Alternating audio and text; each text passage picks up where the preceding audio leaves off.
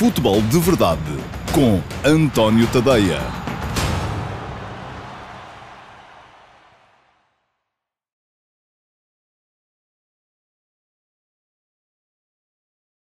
máximo de pontos um, possível para estas uh, duas equipas uh, e uh, com certeza já deixarem antever uma qualificação mais ou menos tranquila para a fase seguinte desta competição. Eu já tinha dito antes do, do, do início das competições Uh, que um, a Liga Europa era uma competição muito mais favorável do que a Liga dos Campeões, naturalmente, e em termos de ranking a coisa é mais ou menos igual, e portanto, uh, apesar de Portugal ter perdido uh, o Sporting e o um, Rio Ave na, na, no acesso à fase de, de grupos, uh, da Liga Europa e do Benfica não ter conseguido chegar à Liga dos Campeões, as perspectivas para os portugueses em termos de ranking continuam a ser muito, muito positivas uh, para as épocas que aí vêm. Mas já lá vamos, já vou fazer-vos as continhas todas, uh, mostrar tudo aquilo que tenho defendido a esse respeito.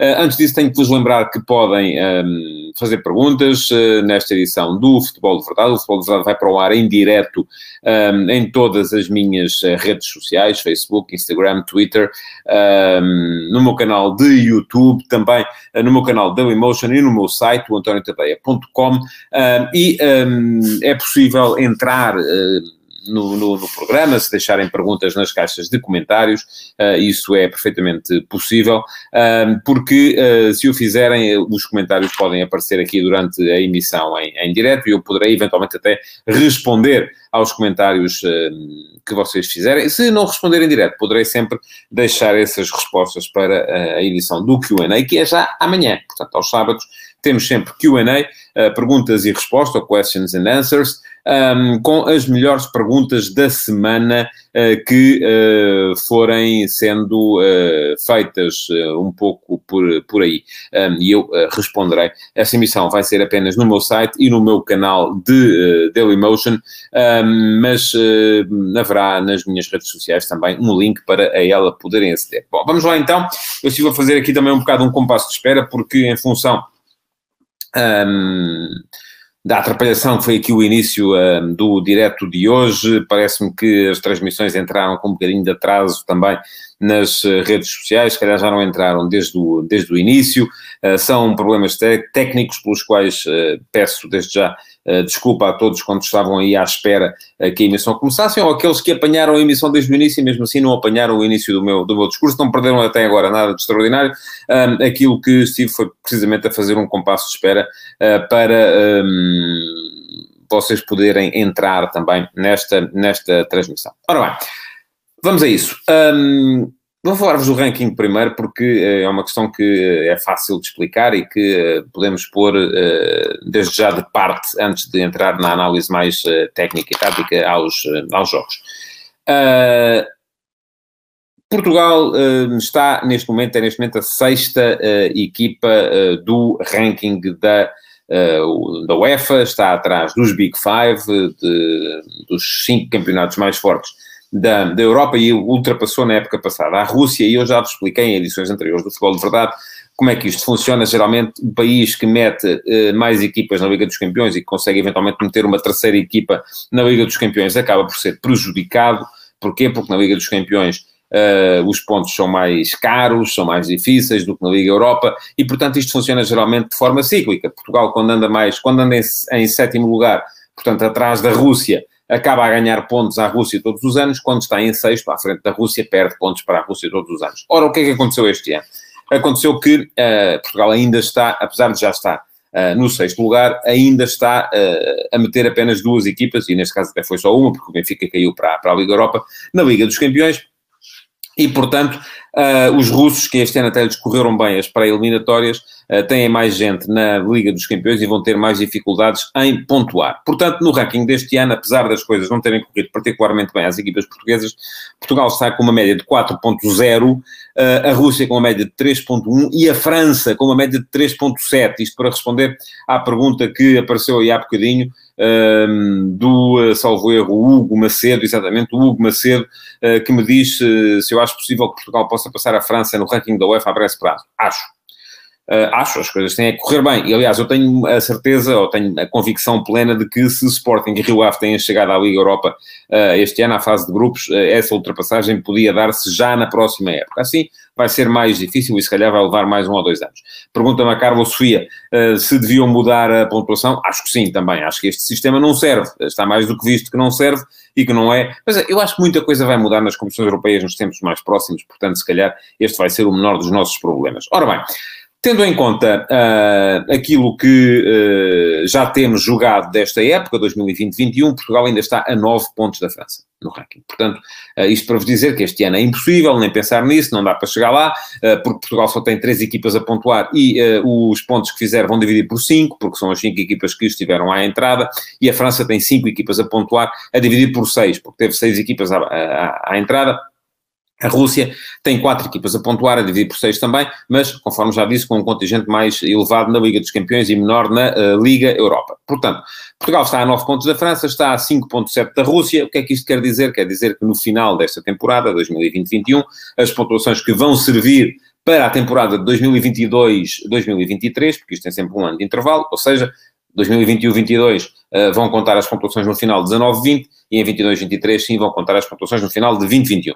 E uh, isto quer dizer que Portugal vai manter o sexto lugar. Muito provavelmente, enfim, não, não teria que acontecer uma hecatombe uh, para que Portugal perdesse essa sexta posição. Chegar à França é impossível e perder a sexta posição para a Rússia também me parece impossível. Aliás, acho que vamos alargar a distância que temos para a Rússia, apesar das coisas não terem corrido muito bem nas pré-eliminatórias. No entanto, um, aquilo que se vai passar para a época de 2000 e, portanto, uh, estamos a falar do, do que vai acontecer no final da época de 21-22, ou seja, o ranking que vai ser válido para 23-24, há uma boa probabilidade de Portugal chegar à quinta posição. E porquê?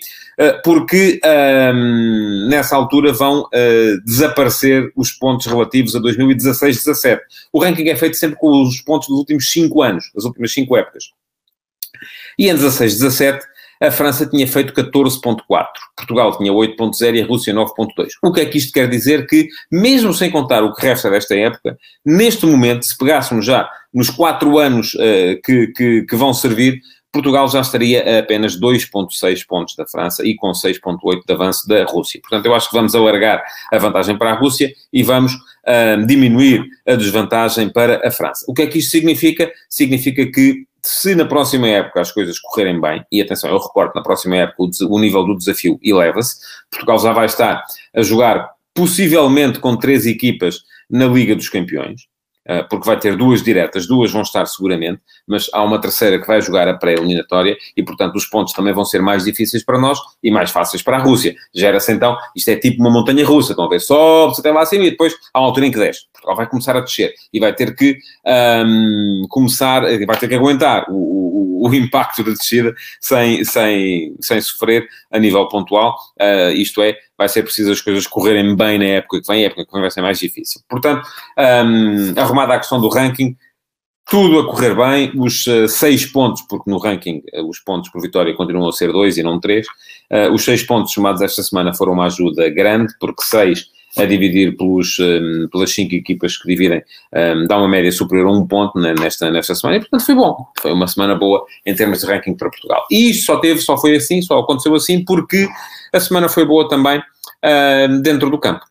Pergunta-me o Rui Soares. O facto de não conseguirmos ter mais pontos não se deve à diferença de qualidade entre as equipas do nosso campeonato e a nossa seleção? Estamos a ambicionar subir na posição quando não temos equipas para se qualificarem para a fase de grupos das competições europeias. Uh, Rui, é um facto que uh, no futebol de clubes as, uh, as questões de mercado são mais importantes do que no futebol de seleções.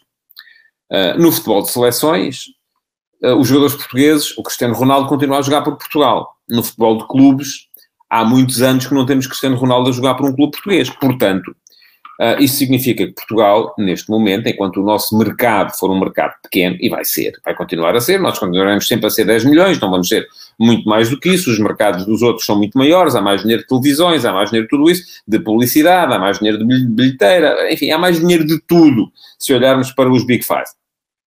Portanto, o que é que acontece? Acontece que, enquanto isso acontecer, a nossa seleção vai sempre ter uma expressão, enfim, até pode não ter, se os nossos jogadores não tiverem qualidade, mas enquanto isso acontecer e os nossos jogadores tiverem qualidade, a nossa seleção vai sempre ter uma expressão superior àquilo que são os nossos clubes. E uh, quanto a isso não há muito a fazer, a única coisa que há a fazer, eu ainda anteontem, acho que foi anteontem, falei aqui disso, era Portugal aproveitar a influência que tem neste momento em termos políticos uh, para poder liderar uh, uma, uma campanha pela criação de uma Superliga uh, à qual se acedesse por mérito. Porque se, se, se for possível uma Superliga à qual se acede por mérito, essa é a única possibilidade dos clubes portugueses poderem vir a partilhar mercados com os grandes e, podendo vir a partilhar mercados, poderem vir a ter capacidade financeira para se baterem com os grandes. Enquanto isso não acontecer, uh, nunca vamos ter uma equipa uh, de, de Portugal, uma equipa, um clube português a lutar até ao fim por uma competição europeia, ou pelo menos pela Liga dos Campeões. A Liga Europa é possível, mas mesmo assim não é fácil. Diz o Luís Filipe Freire, qual é o jogador de seleção que joga em Portugal? Um, temos o Pepe neste momento, não é? nos titulares da, da seleção, tínhamos até há pouco tempo o Rubem Dias, uh, mas de facto não há muitos. Um, e isto tem a ver, de facto, com isso, com a incapacidade que o mercado português, que se limita a estes 10 milhões e que somos nós, um, tem para poder combater com os mercados internacionais. Tema para discussão colocado por João Cília, uh, será que o futebol indústria, o futebol negócio atual é pouco ou nada compatível com a organização tradicional, democrática e baseada no poder dos sócios? Eu acho que não, João, mas, uh, enfim... Se é um tema para discussão futura, também não vou adiantar muito por aí agora. Mas acho que não, acho que não é incompatível. Uh, enfim, uh, enquanto os clubes conseguirem manter o controlo das suas, das suas SADs, não é? E isso, isso sim, sou favorável a isso. mas temos o caso alemão, não é? Em que os clubes são soberanos, tirando aqueles que já eram clubes negócio antes de serem clubes, como o caso do Bayer Leverkusen, que é o exemplo mais uh, forte desse, dessa realidade. Bom, vamos seguir em frente porque eu quero falar-vos dos jogos de ontem. Um, vou ler ainda este comentário do José Fidalgo Martins. O sistema da UEFA é totalmente contraditório. Veja-se, por exemplo, como a incompetência do Benfica no apuramento para a Champions vai permitir facilmente amilhar mais pontos na Liga Europa e assim arrecadar mais pontos para o ranking. É verdade, tenho vindo a dizer isso há muito, muito tempo. O mesmo acontece quando algum clube fica em terceiro lugar na fase de grupos da Champions, que depois tem como prémio fazer carreira na Liga Europa. E Jesus a este nível é especialista. Mais uma verdade. Portanto, enfim, eu tenho vindo a dizer isso há muito, muito tempo. Acho que este ranking da UEFA não serve. Um, agora estamos na fase boa. Estamos na fase em que estamos a, a crescer. Mas já estivemos na fase má. Uh, porque se formos a ver, olha aqui rapidamente para os pontos que Portugal fez ano após ano, Portugal fez menos pontos do que a Rússia em, em 2016-17, fez menos pontos do que a Rússia em 17-18, e depois, quando uh, foi ultrapassado pela Rússia no ranking, passou a fazer mais pontos do que a Rússia em 18-19, em 19-20 e já está com mais pontos que a Rússia este ano também. Portanto, ah, um, é um bocado por aí, uh, de facto o sistema não serve e eu acho espantoso é como é que aqueles cérebros todos que a UEFA tem a funcionar por lá em ainda ninguém percebeu isto. Mas, enfim, também não lhes interessa muito, porque interessa é que aqueles cinco estão lá à frente e depois os outros, enfim, que se dão. Há ali um, uma série de países de classe média e Portugal anda nisto com a Rússia, ora está um, ora está o outro, andamos aqui a dançar com a Rússia, um em cima, outro em baixo, depois o outro em baixo, outro em cima, enfim, e assim, vamos, e assim continuaríamos uh, enquanto as coisas funcionassem assim. Futebol no campo, ora bem, bons jogos, excelentes jogos do Braga e do Benfica ontem.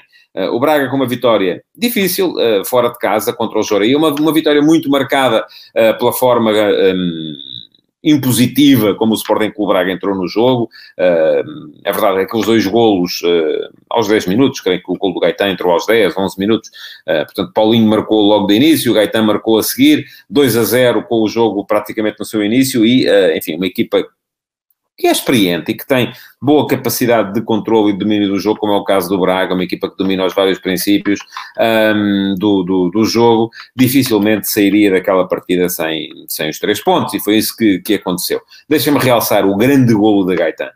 Um, Gaetan pode já não ter a intensidade que tinha há uns anos, uh, mas uh, um jogador que é capaz de fazer aquilo que ele fez naquele lance, aquele remate espontâneo, uh, inesperado, uh, potente, colocado, merece estar, obviamente, em campo.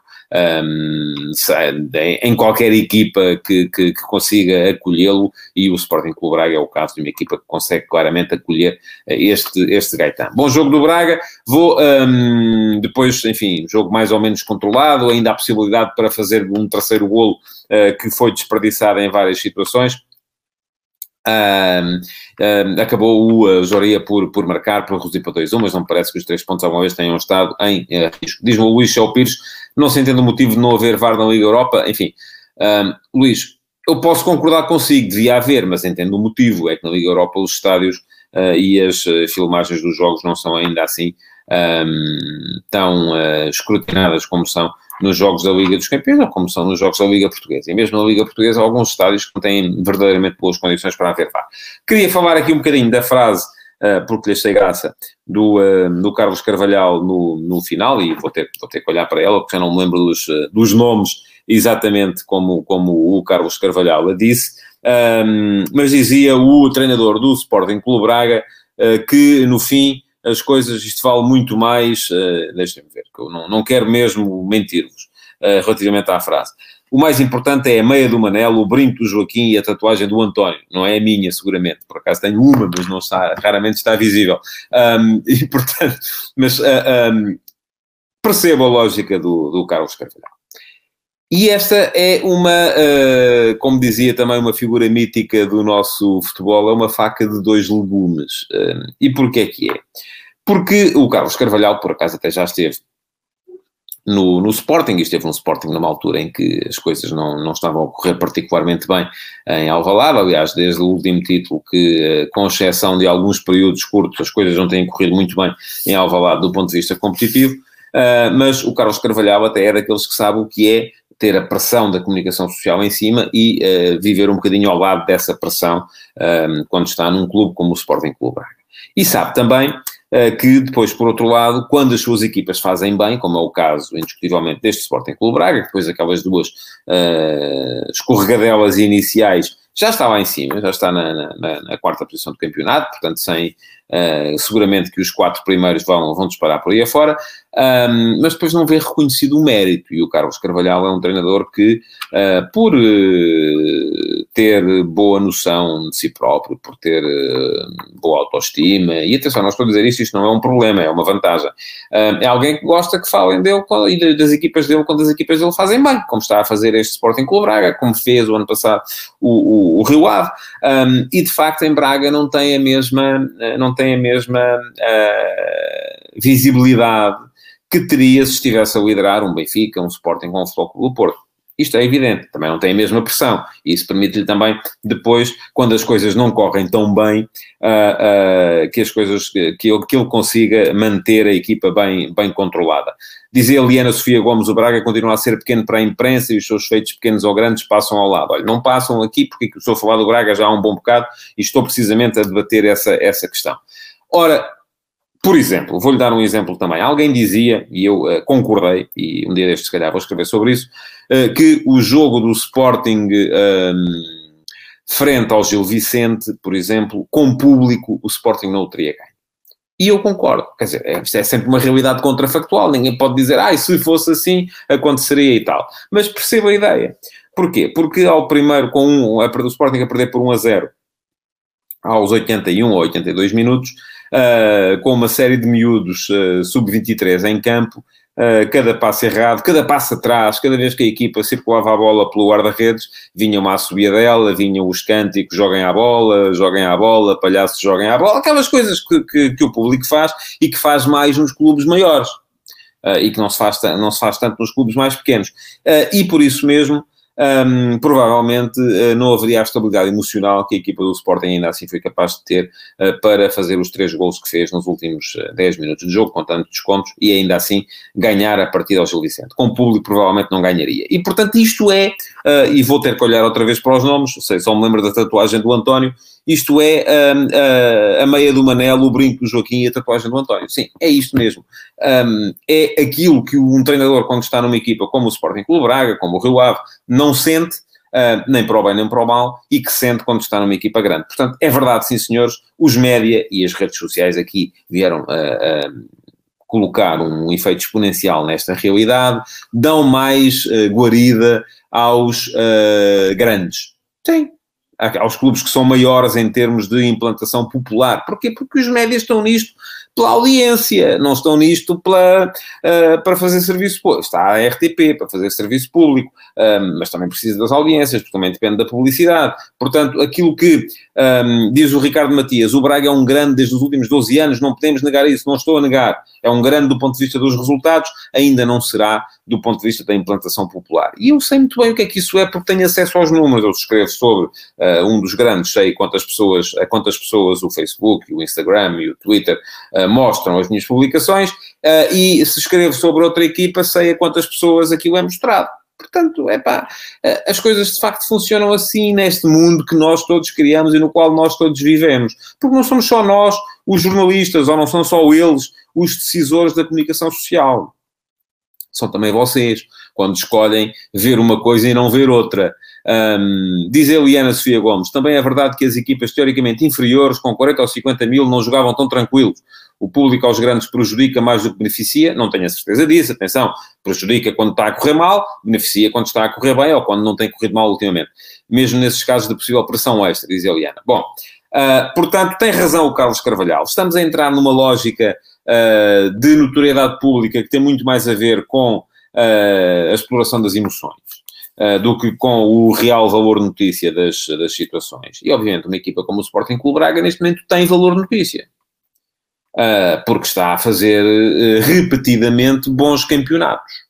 Um, diz o José Pereira que o Carvalhal vai levar o Braga a campeão nacional. É uma possibilidade, eu acredito nisso.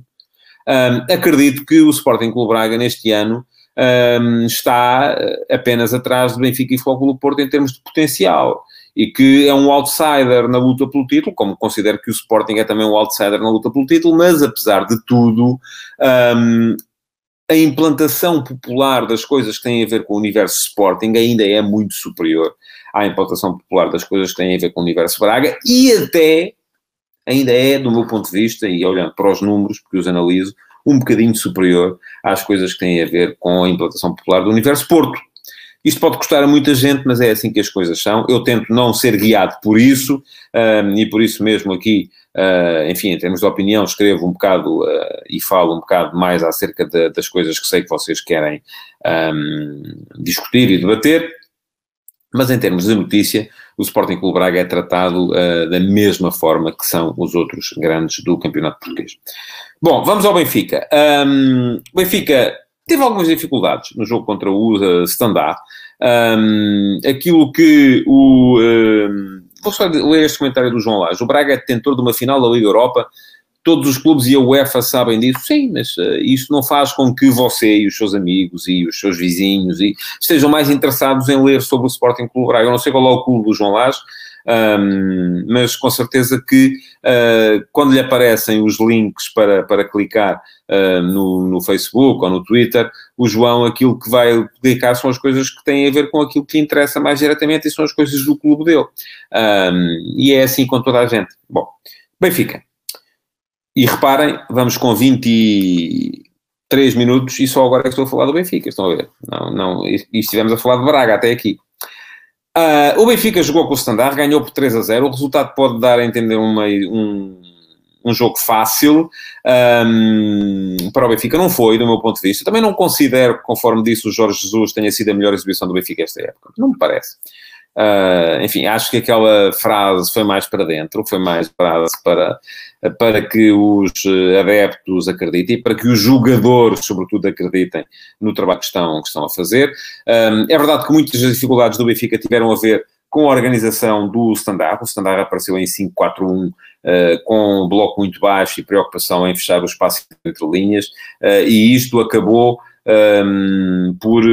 tem piada a pergunta da Eliana se com o VAR os dois penaltis do Benfica eram marcados. Depende do VAR. Se fosse o VAR do Sporting Porto, se calhar não. Uh, mas uh, há outros VAR que marcariam, ou vou aceitar a marcação, porque me parece que é uma questão, aí está, é zona cinzenta, é uma questão de intensidade do toque, não, não, não me parece que seja, uh, não parece que sejam lances claramente errados, não, não tenho, aliás, incluindo mais para que sejam falta do que para, não, para que não seja. Um, mas estava a dizer que uh, o Sandar preocupou-se muito em fechar o, uh, o espaço interior e, e, criou algumas dificuldades ao Benfica para, para entrar nele. Uh, o Benfica acabou por se adiantar só na segunda parte, duas grandes penalidades. Depois o Pizzi marcou também um golaço, um, um golaço ao nível, se calhar, do gol do, do, do Gaetan. Uh, foi um bom jogo do Pizzi. Uh, o jogo contra este Standard, mas também é preciso perceber que o Standard foi uma equipa que raramente quis atacar e, portanto, com uma equipa como este Sondá, o Benfica pode perfeitamente jogar, e como algumas que lhe vão aparecer seguramente também no Campeonato Nacional, se calhar não o Boa Vista, que vai encontrar o Benfica nesta jornada, vai querer uh, fazer mais do ponto de vista ofensivo, um, mas contra muitas das equipas deste campeonato, o Benfica pode perfeitamente jogar com um médio como o Pizzi ou como o Tarapta, apesar de eles serem diferentes, um, mas são médios com pouca capacidade defensiva, pouca capacidade de preenchimento de espaços, muito risco uh, logo naquele primeiro passo, e isso significa que o Benfica pode perder muitas bolas em zonas mais, mais recuadas. Um, contra o Standard isso não foi problema, o Standard não quis praticamente atacar e a vitória do Benfica acabou por ser justa, natural, normal. O Benfica vai com dois jogos, seis pontos, sete golos marcados já uh, nesta, nesta Liga na Europa e, portanto, parece-me que vai lançado já para a qualificação e vai permitir que o Jorge Jesus mais para a frente uh, possa, uh, inclusive, vir a poupar alguns jogadores. Agora vêm aí os dois jogos com os dois jogos com o Glasgow Rangers são os dois jogos mais complicados, porque é o adversário mais complicado no grupo, uh, mas uh, creio que o Benfica pode perfeitamente chegar à quarta jornada uh, com a, o tema da qualificação resolvido. Eu, aliás, estava à espera que o Jorge Jesus ontem tivesse poupado mais, mais jogadores, não poupou assim tantos, apareceu com um 11 muito próximo daquele que é o seu 11 de gala, e, aliás, se olharmos para o 11 que entrou de início, tirando o Grimaldo, porque está, está lesionado e teria sempre de jogar no Nuno Tavares, a única surpresa foi mesmo a presença do Diogo Gonçalves como lateral direito. Um, acho que o Diogo Gonçalves fez um bom jogo, mas um grande jogo mesmo fez o Nuno Tavares, o melhor jogo que eu vi o Nuno Tavares fazer uh, como lateral esquerdo na equipa do, uh, do Benfica, uh, a ponto de Jesus no final ter vindo lançar aquela ideia de que o Nuno vai ser o futuro lateral esquerdo da seleção. Também já há quem diga que vai ser o Nuno Mendes do Sporting, portanto, entre os dois, um deles um, parece-me que, uh, que, que, será, com certeza, virá resolver essa questão que está, enfim, meio pendente na, na seleção nacional, porque só existe mesmo o Rafael Guerreiro neste momento como alternativa viável, pelo menos no entender do, do Fernando Santos. Bom, um, vamos ter jornada e arrumamos assim a questão, a questão Benfica. Um, parece-me que foi um jogo fácil. O Benfica vai ter, de um ponto de vista, mais algumas dificuldades no jogo contra o Boa Vista. E atenção, se estou consciente do que estou a dizer, o Boa Vista está a fazer o pior arranque de temporada em mais de uh, uh, 50 anos.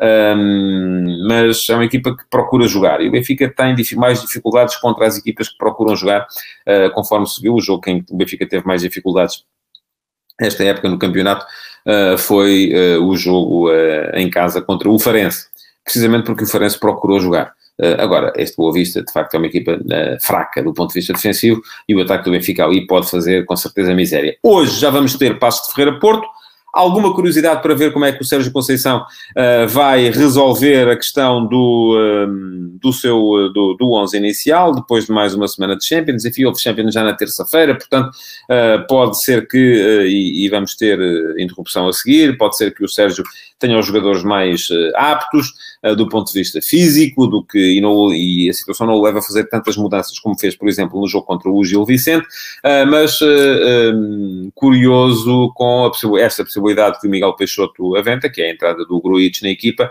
e, sobretudo, e também concordo que assim que ele estiver mais entrosado, Gruitch será, será titular, e curioso com a forma como o Sérgio vai resolver a questão tática, porque tem variado sempre do ponto de vista da organização, e como vai colocar em campo, quem vai colocar em campo do lado esquerdo, porque se calhar não valerá a pena, de facto, arriscar ainda o Luís Dias, e pode aparecer o Felipe Anderson, e atenção, para aqueles que estão condicionados por aquilo que o Felipe Anderson fez no jogo ao Alvalade, em que perdeu a bola que deu o gol do empate ao Sporting, uh, pensem numa coisa, o Felipe Anderson é um dos melhores jogadores do campeonato português, uh, com bola.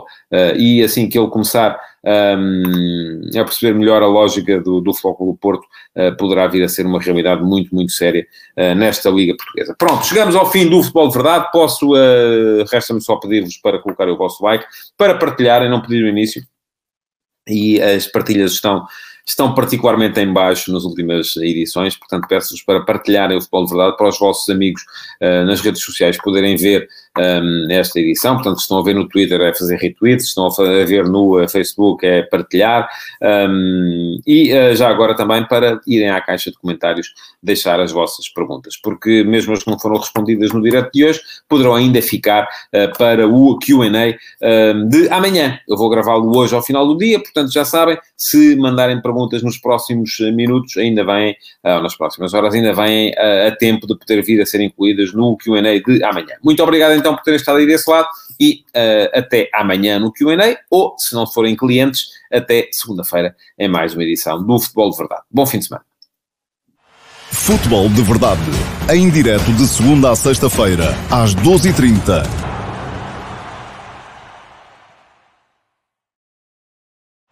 Futebol de Verdade, em direto de segunda a sexta-feira, às 12h30